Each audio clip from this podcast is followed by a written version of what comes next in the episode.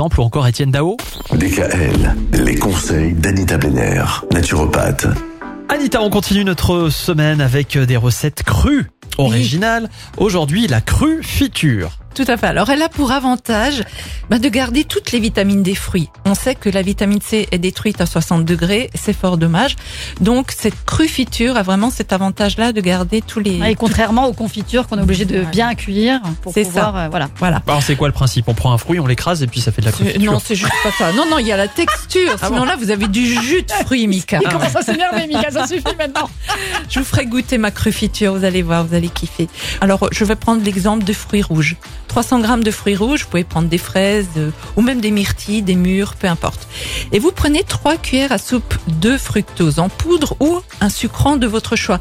Moi, je recommande pour euh, la ligne, hein, nous les femmes, on aime bien avoir des recettes très légères, ben, je recommande de prendre de la stevia. hein. C'est une plante sucrante sans aucune calorie. Ah oui Et qui n'est pas du tout... Ah, Je euh, connaissais pas ça. voilà, qui n'a pas des effets délétères sur la santé, donc prenez de la stevia.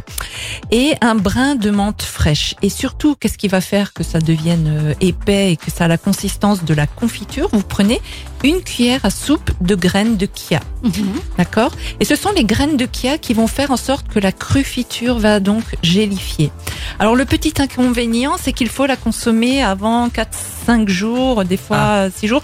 Bah, cela dépend des fruits, parce que comme ça n'a pas été Donc il vaut mieux pas en faire en grande quantité. voilà, Oui. c'est pour ça que je disais, vous prenez au départ euh, 300 grammes ou 200 grammes, ça dépend de combien de personnes oui. en mangent. Mais on peut faire dans le même esprit également des crupotes. Ah, Hein, on travaille les fruits, par exemple des pommes, avec soit du psyllium, qui est aussi euh, appelé l'ispagoule. Hein, tout ça, ce sont des plantes. Mais il s'agit plus précisément de la graine d'une plante appelée le, le plantain des Indes. Et ça, le psyllium va faire en sorte que ça prenne. Vous voyez, ça, Mhm. ça donne une consistance aux fruits. Ou alors les graines de chia, ça marche très très très. Et pour sucrer, est-ce que vous recommandez quand même ou pas le sucre de canne? Au pire, le sucre de canne, surtout pas le sucre blanc euh, raffiné. Oui. Donc le sucre Mais de canne complet, Sucre de canne, ça va. c'est bien. D'accord. C'est bien.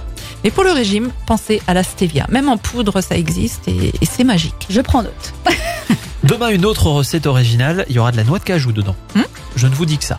Retrouvez l'ensemble des conseils de DKL sur notre site internet et l'ensemble des plateformes de podcast.